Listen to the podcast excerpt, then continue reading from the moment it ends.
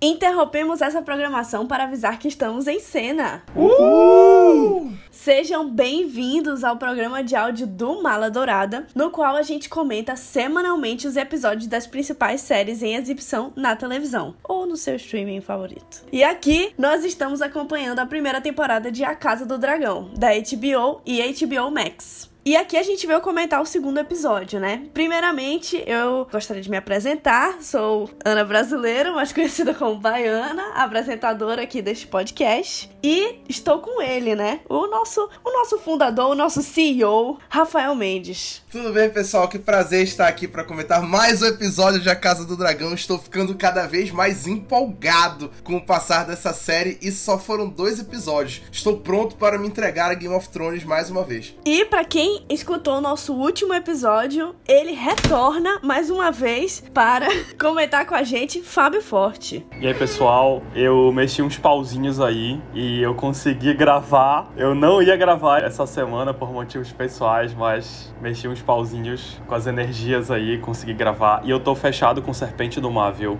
Tô com ele até o final. Energias. O Fábio Forte cortou energia na minha casa. Foi isso que aconteceu no caso, tá? Que fique claro. Cara, tem contatos, né? No Brasil todo. Mandou cortar a energia da casa da Baiana em outra cidade. Como pode, velho? E para finalizar o nosso quadro aqui de convidados, ele que está pela segunda vez em um podcast do Mala Dourada, já tá virando figurinha repetida aqui. Começou como meu arqui-inimigo, falo mesmo, mas que hoje está acrescentando comentários muito massa, que é o Felipe Leão. Seja bem-vindo. Uhul! E aí, galera? Não tive aqui semana passada, né? Tava em período de prova, mas agora o pai tá de férias. E esse serpente do mar é uma pica mesmo, hein?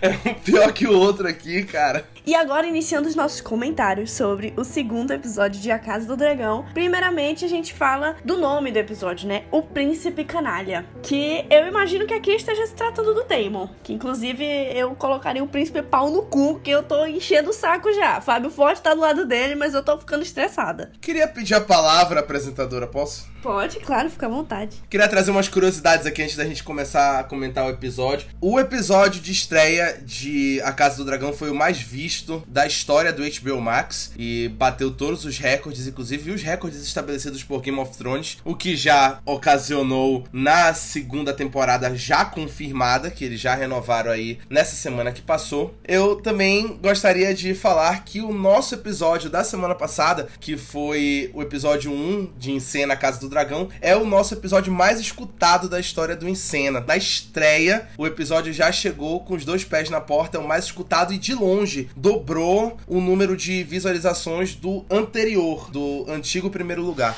E em uma semana só e mostrando aí o poder de Game of Thrones. Né? Veio aí conquistar, inclusive conquistando aqui o podcast do Maladourado. E para terminar, nessa segunda semana já de A Casa do Dragão, a gente já teve uma mudança aí no quadro de produtores da série, que o Miguel Sapochnik, que dirigiu a clássica Batalha dos Bastardos, que era o showrunner de A Casa do Dragão, já saiu do comando da série e não vai mais ser o showrunner e vai deixar o seu parceiro Ryan Condal, que estava junto com ele ali sendo showrunner. E aí o Ryan Condal vai ser agora showrunner sozinho e o Miguel Sapochnik saiu e vai agora fazer outros projetos na HBO, porque ele cansou de fazer projetos relacionados a Game of Thrones, segundo ele. Já contrataram um diretor novo, que é o Alan Taylor, que já tinha dirigido episódios anteriores de Game of Thrones e dirigiu o infame Thor, O Mundo Sombrio também. E ele vai assumir o papel de produtor executivo e dirigir alguns episódios que era o que o Sapotnik ia fazer. Trazendo aí só as informações aqui no programa. Baiana, muito obrigado pelo espaço, pode continuar.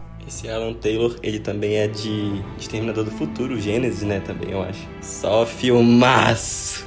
Só filmaço que ele fez. Ele fez aquele Exterminador do Futuro que era com a Emilia Clarke, inclusive, que ela faz a Sarah Connor vai se criando um clima terrível, tá? Eu não gostei dessa informação. Por mim, podia abafar ela, deixar abaixo, mas tudo bem. Vamos seguindo aqui. Gente, obrigada pela audiência aqui no Encena. Espero que vocês estejam gostando. E também mandem sugestões, viu? Se quiserem aí sugerir alguma coisa para melhorar nosso podcast, mandem aí que estamos abertos. Agora, dando sequência no episódio, né? A gente vê pela primeira vez a abertura da série, que estávamos todos muito ansiosos. A música, a gente viu que eles repetiram o tema de Game of Thrones. Então, eu particularmente esperava outra coisa, mas quando eu vi o tema de Game of Thrones, por mim tudo bem. Eu acho que é difícil superar aquilo ali. Querendo ou não, ainda estamos falando sobre as crônicas de Gelo e Fogo. O tema se chama Song of Ice and Fire, então por que não, né? Manter ali. Eu particularmente preferi muito mais a releitura do tema de God que passou na primeira cena do dragão no céu. Aquela releitura me deu tipo arrepios, porque teve o flashback, teve a memória do tema de GOT, mas ao mesmo tempo foi algo novo. Eu achei essa abertura super sem graça, os próprios efeitos bem fracos, e repetir a música de GOT para mim não foi uma boa jogada, assim. Tipo, parece que eles foram preguiçosos, falei. Sobre a abertura em si, eu gostei muito, porque eu achei que eles conseguiram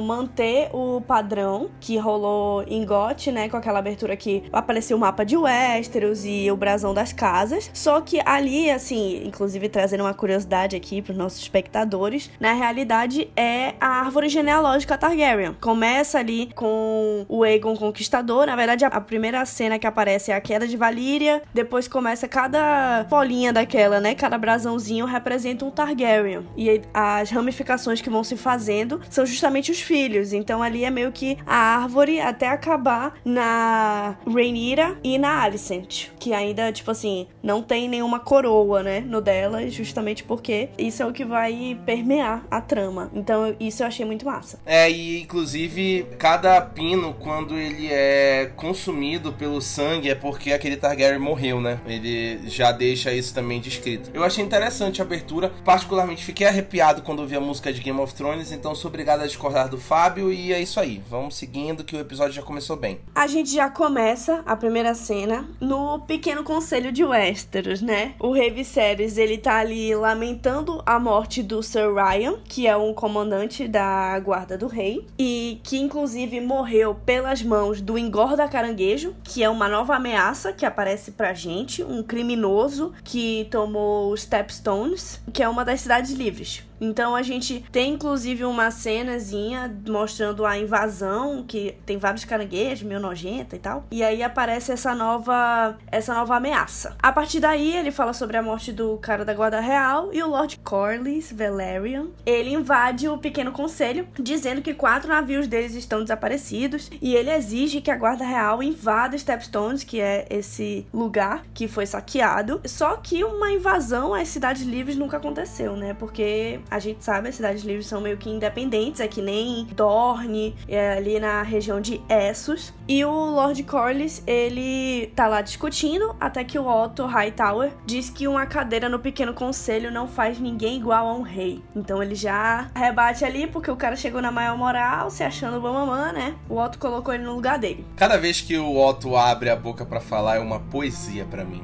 Eu tô gostando. Ele deu o fecho. Ele sempre dá um fecho, toda vez.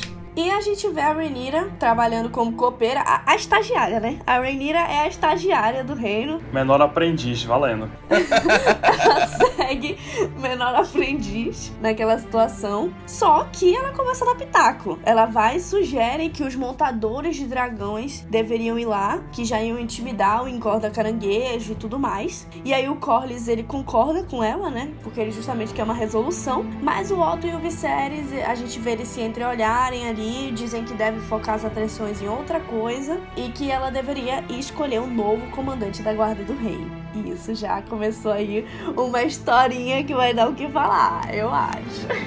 A gente até comentou no último episódio, né? Então, depois de tratar com os candidatos, né? Ela sai lá da sala, vai lá escolher. Essa cena eu já achei massa, assim, porque a Rhaenyra, ela tá cada vez mais se mostrando, eu acho, né? Ela tá cada vez mais se construindo ali. E nessa cena, ela mostra que, rapaz, a menina não é só uma estagiária, não. Ela sabe o que, que ela tá fazendo. Então ela vê aquela apresentação, mas cada um, tipo assim, só tinha feitos como capturar criminosos e tudo mais. E ela disse que ela queria alguém que tivesse experiência em combate, porque essa seria a pessoa certa para estar na guarda real. E aí o Sir Harold Westerling, ele apresenta o Christian Cole, que a gente já viu ele no episódio passado, duelando com o Daemon. Derrotando o Daemon, né? Que fique claro aqui, pedindo, ainda flertando com a Rhaenyra. E aí ele é apresentado ali. e a Rhaenyra, ela escolhe o Criston para ser o comandante da guarda do rei. O que acaba desagradando o Otto, porque ele acha que ela deveria escolher alguém interessante para fazer uma aliança, né? Ele fala: "Ah, mas nós temos aqui", e ela: "Não, vou com ele e acabou-se". Eu concordo contigo. Nessa cena, a Renina já me pareceu muito mais confiante da posição dela. Parece que ela, mesmo sendo filha do rei, ela temia e eu acho que faz sentido porque ela é uma filha mulher, né? Então ela não tinha muita liberdade para fazer as coisas, mas depois que o Viserys nomeou ela como a herdeira dele, como a sucessora, ela pareceu mais confiante para tomar decisões e mostrou que ela tinha uma visão de rei, de rainha, né, no caso dela, para realmente comandar e tomar essas decisões. Isso claramente deixou o Otto incomodado, né? Foi uma ameaça aí aos planos dele, pelo menos momentaneamente, né? A gente vai ver que depois não foi tão ameaçador assim. Nessa cena mostra também ela ficando de pontinha de pé pra ver os comandantes. Eu achei a coisa mais fofa. É tipo assim, ela tá mostrando a personalidade dela mesmo que ela ainda seja uma jovem, né? Eu acho que, tipo assim, essa cena serviu para mostrar que o Otto, por mais que ele pense estrategicamente e de certa forma ele não deixa de estar tá certo ao pensar assim, ele pensa demais com a cabeça e pouco com o coração, digamos assim. E para tu reger um reino com sucesso, tu tem que ser tanto cabeça quanto coração. Às vezes tu tem que seguir com instinto, às vezes tu tem que seguir com a tua emoção mesmo, sabe? E o Otto pensa muito em alianças, alianças, alianças, como formar laços mais fortes. E a Rainira não deixa de estar tá certa também quando ela fala: Eu quero que quem vá proteger meu pai tenha experiência real em combate. Ela tá seguindo com o coração ali. E ela dá o fecho ali no, no Otto, entendeu? Então eu acho que essa parada do Otto pensar muito com a cabeça em alianças e o tempo todo desse jeito pode levar ele ao fracasso em algum momento, mais na frente na série. Ele tá acertando e ele tá errando é, na mesma proporção, na minha opinião, pensando dessa forma. Vamos ver os próximos capítulos. Daí a gente vai para os aposentos do rei, né? A gente vê o Viserys ele explicando a maquete de Valíria que ele tem lá no quarto dele para Alicent Hightower e ela elogia o trabalho dele e depois ele pergunta se a Alicent contou para Rhaenyra sobre as conversas secretas que eles estavam tendo nesses últimos tempos e a Alicent nega. Então a gente tem essa cena aí que logo depois corta para Rhaenyra com a Alicent, ela se encontrando para conversar e a Rhaenyra ela questiona a escolha do Viserys sobre a sucessão, enquanto a Alicent ela afirma que o pai dela ama muito ela e elas estão ali, inclusive, naquele lugar religioso e elas se ajoelham para rezar aos deuses como uma forma de conversar com as suas mães falecidas. Eu achei, eu achei essa cena bem bonita, bem linda, assim, uma conexão das duas ali que já já o pau vai comer, mas ninguém sabe ainda. Depois daí, a gente tem o Viserys encontrando o Corlys e Rhaenys Targaryen e eles têm uma conversa, aquela conversa clássica de Game of Thrones andando por aqueles campos que ali onde as coisas realmente acontecem, sempre é num jardim desse ele justamente encontra eles dois e diz que ele valoriza a aliança entre eles, porque Rhaenys é a prima favorita. E o Corlys ele pede desculpa pelo tom que ele usou mais cedo na reunião do pequeno conselho e diz que os inimigos estão de olho na Fortaleza Vermelha para tomar o poder. Dada a instabilidade da coroa por conta da morte da esposa do Viserys, da Emma Arryn, e a nomeação da Rhaenyra como sucessora, além dele ter expulsado o Daemon de Porto Real. Então ele alerta ali o Viserys e o Viserys ele questiona se invadir Stepstones é a saída para expulsar esses inimigos. Se eles voltarem as atenções deles para Stepstones, vai resolver a ameaça a King's Landing, né? Então o Corlys ele sugere que Viserys se case com a Laena Valerian, que é a filha dele, de 12 anos, para unir as famílias e manter a linhagem valeriana viva. E assim, mais uma vez explicando pra galera, né? Os Targaryen, eles têm essa mania de se casar entre si, ou então manter o casamento e as uniões entre famílias valerianas, justamente para manter um, um sangue puro, enfim, uma linhagem pura. O Viserys ele diz que ainda não tá pronto para casar novamente, e a Rhaenys diz que é a única maneira de manter a força dos Targaryen naquele momento. Sugestões bizarras, né, acontecendo em Game of Thrones como sempre. Umas propostas assim, indelicadas. Ainda não tinha ficado muito chocante, mas eu acho que na próxima cena que falam sobre isso, fica um pouco mais, né? A gente fica assim um pouco mais. Ah, o que que tá acontecendo? Na verdade, eu só fiquei realmente chocado quando apareceu a cena deles dois conversando. Porque aí tu vê a cara da menina, sabe? Tu fica tipo, meu Deus, o que que tá acontecendo, velho? Dá aquele contraste absurdo, né? Porque não tinham falado ainda que ela tinha 12 anos. Acho que só lá pra frente falaram que ela tinha 12 anos. E quando aparece logo eles dois, assim, só aquele andarzinho dela, é, dá uma agonia assim, ai meu Deus, tira essa criança daí, pelo amor de Deus. Eu achei que ela era até mais nova, achei que ela tinha menos de 12 anos. Mas quando eles estavam conversando lá no jardim, quando eles sugeriram um casamento, eu achei que, tipo, ela era nova, naipe 16 anos, alguma coisa assim. Que já é nova, mas era uma coisa meio tradição, né? Aceitável, entre aspas. É, aceitável, entre aspas. Mas quando apareceu eles dois lá, eu fiquei, meu Deus do céu. E, e aquela fala dela lá.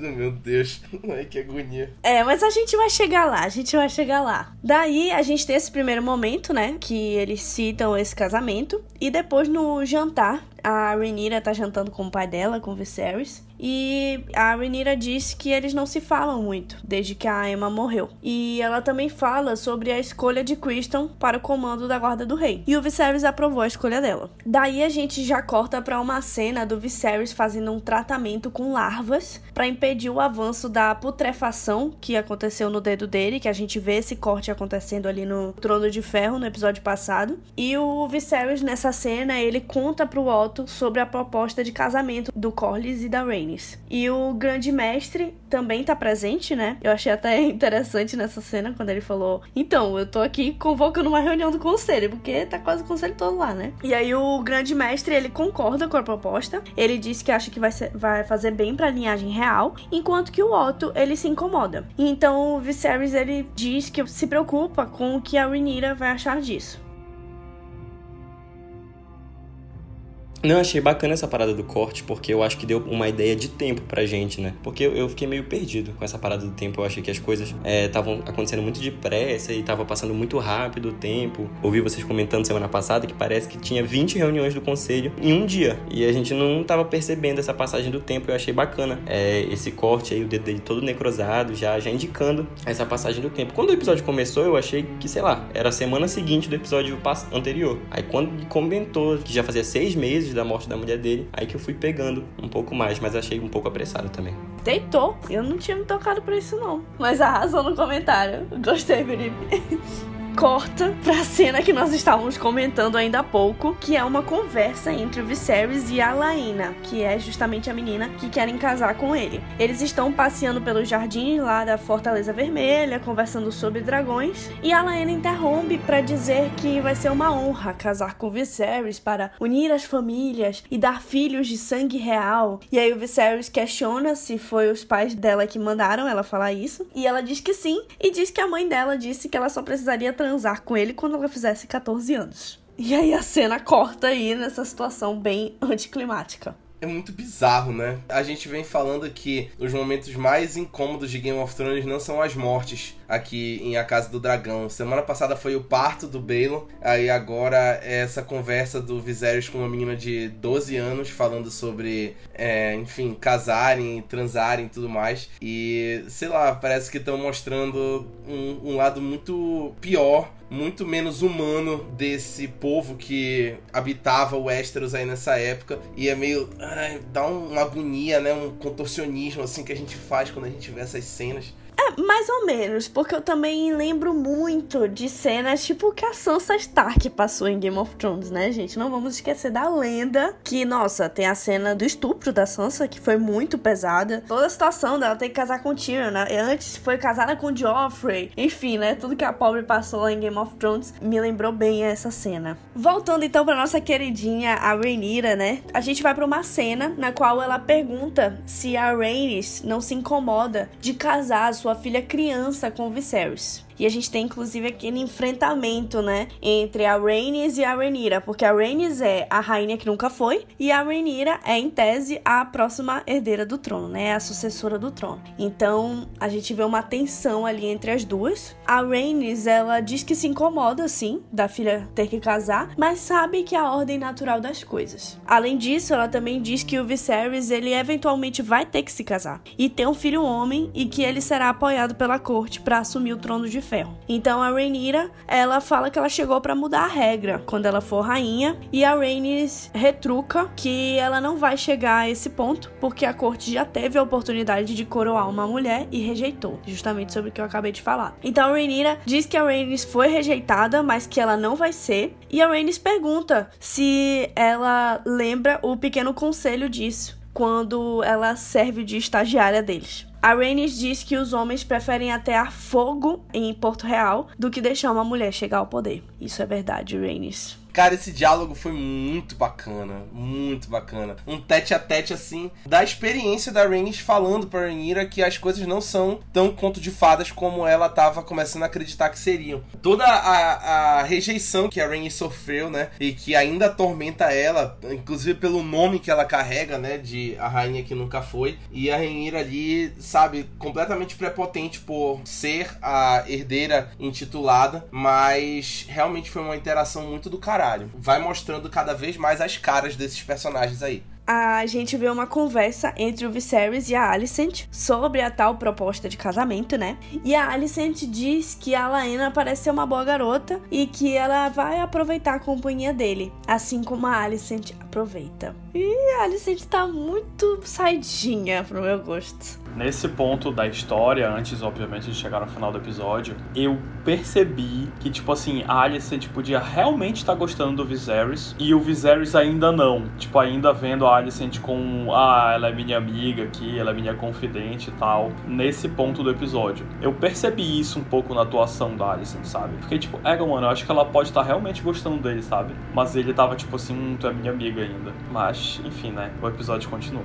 Eu tô em dúvida, sabe? Sabe se ela é realmente ingênua. Ela é muito jovem, né? Então, assim, se ela tá ali realmente na ingenuidade e criando um apreço por ele. E o Otto é pai dela, né? Então, tipo, se ela tá ali meio que gostando da companhia e da atenção que ele tá dando para ela. Que o Otto não dá também. Aí que tá, Freud explica, né, Fábio Forte?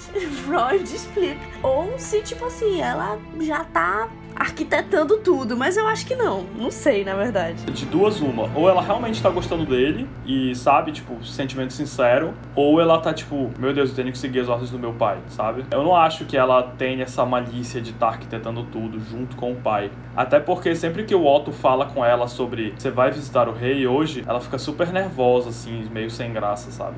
Eu não acho que ela esteja gostando dele, mas eu também não acho que ela seja completamente ingênua. Eu acho que depois da perda da mãe dela, essas coisas assim, eu acho que ela veste muito a camisa do time, sabe? Então, o pai dela, assim, numa frase, já fala assim: olha, ele já dá a entender, eu acho que ela entende de cara o que ele quer, eu não acho que ela fica fazendo rodeio. E ela vai lá para isso. E ponto, assim. Eu gostei muito dessas interações deles, eu queria ter visto mais até, inclusive. Foi um bom desenvolvimento. E aí, a partir daí, né, o Otto, ele convoca uma reunião extraordinária do Pequeno Conselho para informar que o Daemon, o príncipe canalha, no exílio, ele roubou um ovo de dragão e levou consigo para a Pedra do Dragão, que foi justamente a cena final do episódio anterior, né? O Daemon, ele deixa uma carta se auto-intitulando o herdeiro legítimo do Trono de Ferro e dizendo que irá se casar com a Missária, sua amante, e que ela tá grávida e que por isso ele escolheu um ovo de dragão para colocar no berço do futuro filho dele, como dita a tradição Targaryen. Além disso, Daemon ele também convida o Viserys pro casamento, que vai acontecer em dois dias. então a gente vê esse caos instaurado na reunião e a Rhaenyra ela questiona qual foi o ovo que ele roubou. E o Guardião dos Dragões confirma que foi Dreamfire, o mesmo ovo que ela escolheu pro berço de Balon. Aí é príncipe canalha mesmo. Puta que filho da mãe. E aí o Viserys decide ir até Pedra do Dragão para confrontar o Daemon e o Otto impede ele por segurança, decidindo ir no lugar do rei. Cara, é impossível você odiar Daemon Targaryen. Porque o cara movimenta a série, velho. Ele é um gênio do mal, vamos combinar. É um gênio do mal, pô. É o meu malvado favorito. Caralho, Fábio. Porra, você foi primoroso, cara. Obrigado, obrigado. Cara, é isso mesmo. Ele é um malvado favorito. Porra, tu sabe que ele só tá fazendo fria da putagem. Ele só tá aprontando, velho. Mas égua, ele mexe as peças de uma forma. A sagacidade dele, aquele olhar de lado. Porra, meu amigo. Como diria Fábio Forte no episódio passado, estou completamente demonizado. Eu tô pronto para passar o pano aqui, olha. É o tipo do cara que só quer ver o circo pegar fogo, entendeu? Eu adoro esse tipo de pessoa, velho. Eu, particularmente, já estou perdendo minha paciência. Mas simbora, também acho que ele movimenta a história. Isso é bom, isso é bom. Daí a gente tem a cena do Otto, Crystal e o Harold chegando no comando da Guarda do Rei, né? Lá em Pedra do Dragão, para confrontar o Daemon e a Missari, amante dele, que tá juntamente com os Mantos Dourados, né? Quando eles estão prestes a iniciar o combate, começa uma discussão ali, meio. Ah, você fez isso? Não, você que fez. Meio. Sandman versus Lucifer. Duvido, meu pau no teu ouvido. Ei, eu mandei uma pra vocês essa semana, vocês viram? Eu quero ver voltar, ele voltar dessa. Eu sou um Kamehameha do caralho, ele. Eu esquivo.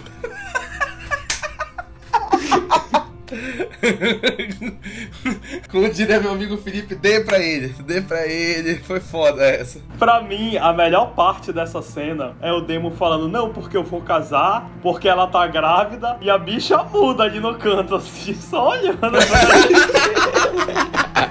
e ela, oi? Completamente em silêncio. Que ela tá, eu sou puta, eu não sou palhaça. Parei, parei.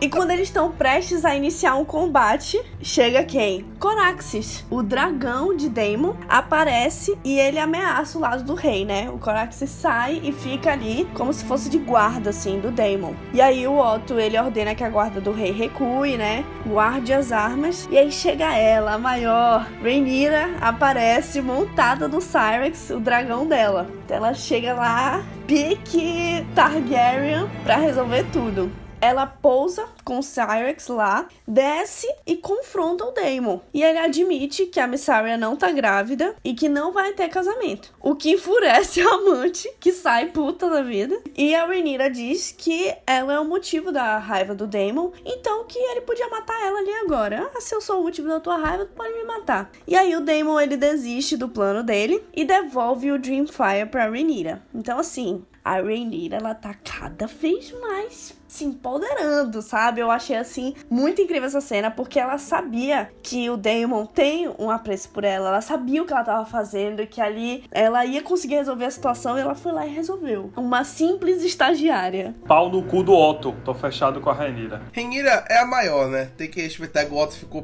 puto, né? E o Daemon também. Cara, o fecho que ela deu no Daemon, ele ficou sem reação. Eu queria pontuar duas coisas aqui rápido. Primeiro, é muito bacana a oportunidade que a gente tá tendo de ver personagens falando valiriano, que a gente não tinha muito em Game of Thrones. E aí a gente vê os personagens falando entre eles em valiriano e isso é do caralho, né? Por exemplo, o Daemon e a Renira só se falaram em valiriano nessa cena e isso foi muito bacana porque aumenta ali todo o imaginário de Game of Thrones, né? Tudo que vem junto a gente vê com muito mais clareza, né? Não fica só tipo assim como era, não, a gente tá vendo como era. Isso é legal. E segundo a fala dela, quando ela desce da Cyrex e fala assim: "Tomem cuidado, ela é muito protetora". Cara, nossa nossa, a Rhaenyra, até a forma que ela entrega as falas dela, tá muito mais confiante de um episódio pro outro, cara. E a gente já vê ali um desenvolvimento e já fica muito empolgado de acompanhar essa personagem. Eu tenho uma dúvida. Vocês sabem qual é a distância de Dragonstone lá para Porto Real? A geografia de Game of Thrones, para mim, está entregue na mão de Deus. Eu tô com essa mesma dúvida também, porque o Demon falou assim: ah, vou casar em dois dias. Aí os caras estavam lá já. A guarda real, chegando de boaça lá.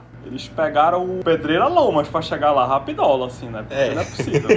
Não, isso foi o que mais me incomodou, assim, no episódio. Porque eu acho que uma, uma das coisas que eu mais gostava de Game of Thrones é que não tinha pressa, as coisas não tinham pressa, sabe? E essas viagens, elas serviam muito para ir construindo essa relação entre personagens que tu nem imagina que eles podem construir é, essas relações. E toda essa sequência, ela acontece em questão de 10 minutos. Eles vão e voltam um período de 10 minutos, assim. Eu, achei, eu achei que isso poderia ter se estendido um pouco mais, a gente poderia ter visto outras coisas no meio disso, como mais uma conversa da Alicent com o rei, ou alguma interação do Otto com o Crystal, né? E eu tava esperando um pouco mais disso que, não, que, a gente não vê, parece que desde a sexta temporada, assim, de Game of Thrones. Porque eu acho que essa é a base, né? Eu acho que eles estão construindo, na verdade, uma base para esse salto temporal que vai ter, né? Tudo indica esse salto temporal pelas próprias imagens do trailer. Então, é importante que a gente tenha esse conhecimento e, e como estão as relações, sabe? Então, eu achei que faltou, faltou muito para mim essa parte, principalmente da Alicent com o rei. Queria ter visto mais conversas. Eu te entendo, Felipe. Eu faço até um paralelo com One Piece, que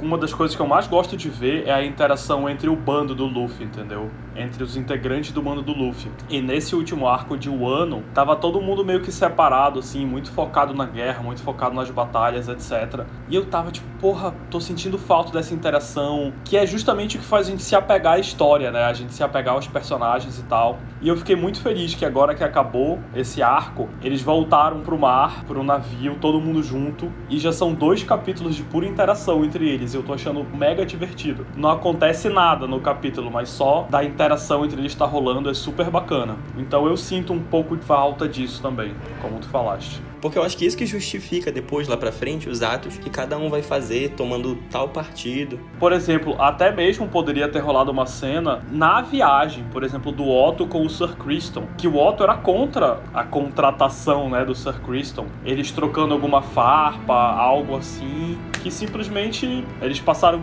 dias viajando e, e acabou, sabe? A gente não vê a, a consequência do Otto ter se oposto ao Sir Criston. Sei lá, a gente pode ver no futuro, mas poderia ter sido aproveitado logo agora mesmo. Gente, só um disclaimer aqui, tá? É perto. Tá aqui King's Landing, tá aqui Dragonstone, pô, do lado, pô. É só atravessar a Baía de Blackwater, pô. Ah, é uma baía, é. Foi pro caralho a nossa discussão. É, foi pro caralho mesmo. Depois disso, a gente vê a Missária, ela confrontando o Damon por colocá-la em risco pelas suas mentiras. Essa cena foi realmente muito bacana, porque aí a gente já viu um pouquinho mais da Missária, né? Porque a gente ainda não tinha visto muito dela, então a gente viu que ela tem um pouco mais de atitude, que ela tem uma visão dela mesmo, e que era uma coisa que inclusive eu achava que eu tivesse anotado, mas aparentemente eu não anotei. Mas é muito importante porque ela fala que, tipo assim, já fizeram isso com ele, que é o irmão do rei, imagino que fariam com ela, que é uma prostituta e que tá ali como amante do príncipe banido do rei e tudo mais, como seria que tratariam ela, e que o Damon não pensou nela nesse caso. Então mostrando ali que ela não é simplesmente uma acompanhante dele que vai ser levada de um lado pro outro, que ela tem personalidade e que isso provavelmente vai dar um trabalho pro Damon ou para qualquer outra pessoa. Depois disso, a gente vê o Viserys convocando o Lord Lionel para perguntar o que ele acha do casamento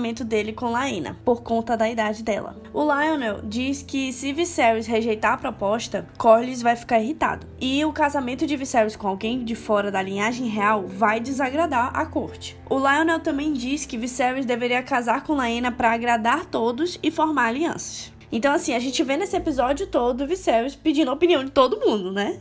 tipo assim, resguardado ele não está sobre que decisão tomar isso mostra muito para mim do Viserys que ele é um mole, né? Muito mole. Porra, ele não, não tem capacidade, tipo assim, ele tá vendo que claramente aquilo ali é meio errado dele casar com uma menina de 12 anos e ainda nem pode se deitar com ela, mas, tipo assim, ele vai poder se deitar com ela quando ela tiver 14. Provavelmente ela não vai nem sobreviver ao parto da criança, talvez. Tipo assim, ele tá vendo que tem alguma coisa incômoda ali, mas ainda assim ele não consegue tomar decisão sozinho porque ele não tem pulso nenhum. Na verdade, tipo, tá certo que obviamente essa, esse negócio aí dela ter 12 anos incomoda. Mas, mano, se eu fosse ele, eu teria levado pra frente esse casamento. Tipo, deixava ela no molho lá durante os 3 anos, até ela ficar com 15, 16 anos. Porque, tipo, querendo ou não, é o certo a se fazer, mano. Sabe? A linhagem real e tudo mais. Pensando na lógica de Game of Thrones, né? Só isso, pra... isso. É.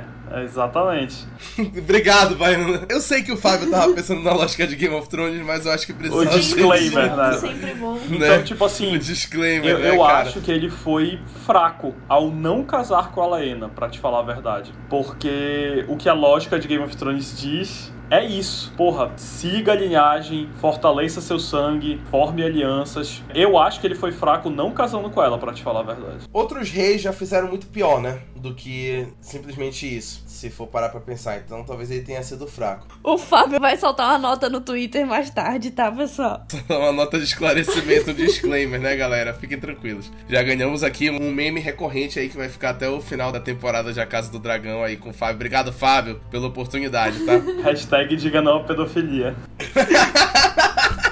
que ódio. Sim, estamos com o Fábio. I stand with Fábio. Nós vemos a cena da Rhaenyra retornando de Pedra do Dragão e informando o Viserys da viagem, o que desobedeceu uma ordem dele. O Viserys ele repreende a Rhaenyra pela atitude dela, por ter se colocado em risco, sendo a única herdeira do trono de ferro. E a Rhaenyra ela rebate, dizendo que ela recuperou o ovo sem derramar sangue e que o Otto dificilmente teria conseguido fazer o mesmo. É, pois é, né? Afrontosa ela. A Viserys ri, com o sucesso de Rhaenyra e diz que ela parece muito com a mãe dela. Gente, o Viserys, ele é ótimo, né? Tipo, o que que tu foi fazer, menina? Ah, tá bom então. É o cara da tua mãe isso aí. E aí a Rhaenyra, ela também diz que ela se sente acolhida por saber que o Viserys sente falta da mãe dela, também tá de luto por ela. E o Viserys diz estar orgulhoso da mulher que Rhaenyra se tornou. Ela fala que entende que ele deve se casar de novo, né? Ela fala do elefante ali na sala. E ele diz que ela vai seguir sendo herdeira do trono de ferro. E ele vai se casar novamente para ganhar força e defender a linhagem deles contra qualquer um que os desafiar. Daí corta para o Viserys reunindo o pequeno conselho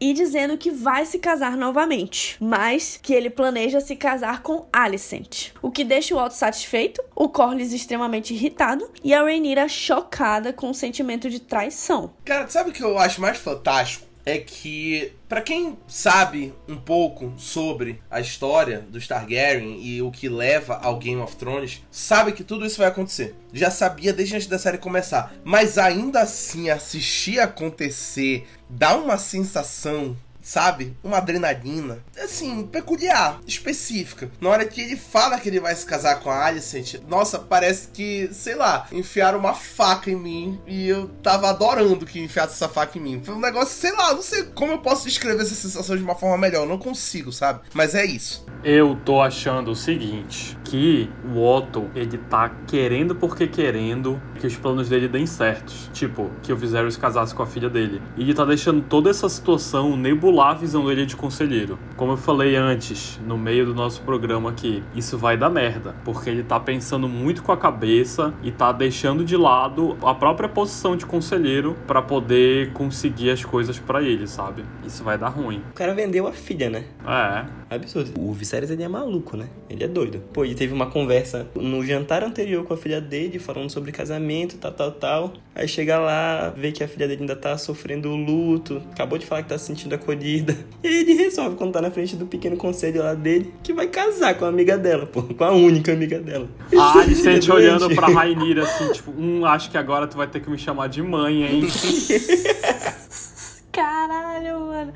Não, eu achei muito bom que essa cena da Rhaenyra com o pai dela precedeu a cena dele contando, entendeu? Porque foi tipo assim, não pai, tá tudo bem você se casar de novo, eu entendo. Aí no dia seguinte, tipo, porra, mas com a minha amiga.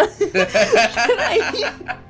Estranho, né? Esse Viserys, ele tem um parafuso a menos. E aí, tipo, acho que além de fraco que vocês estavam falando que ele é, ele foi bem egoísta, né? Ele tem os sentimentos dele e tal, todo mundo tem direito de ter seus sentimentos, mas não foi pensando na estabilidade, né? Qualquer casamento traria estabilidade? Não, pô. Principalmente depois do Cordes lá ter oferecido a filha dele, de 12 anos, e ele ter rejeitado, né? Pô, ele comprou briga com um cara que tem o poderio militar dele, pô. Ele é maluco. E isso agradou muito o Fábio. Exatamente. Porque daí o Collis, ele saiu puto e foi até o Daemon. Ofereceu uma aliança pra ele. Daddy, Daddy Damon.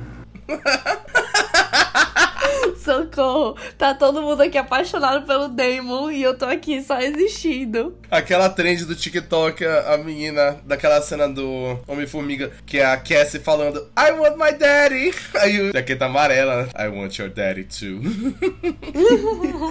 pois é, o Collins ele vai até o Daddy, né, o Damon, oferece uma aliança pelos dois terem sido traídos pelo Viserys e também fala sobre a situação de Stepstones e que defender a cidade livre do engorda caranguejo, que é aquela ameaça que a gente falou lá no início do episódio, vai fazer o Damon provar o valor dele. E aí acaba o episódio. Ah, opa, antes de acabar o episódio, eu queria destacar essa frase que eu achei muito foda que o Cordes fala pro Daemon. Nós somos os segundos filhos do reino. Nosso valor não foi dado. Ele tem que ser criado. Essa frase me impactou muito, velho. Achei muito significativa, de verdade. A serpente ataca.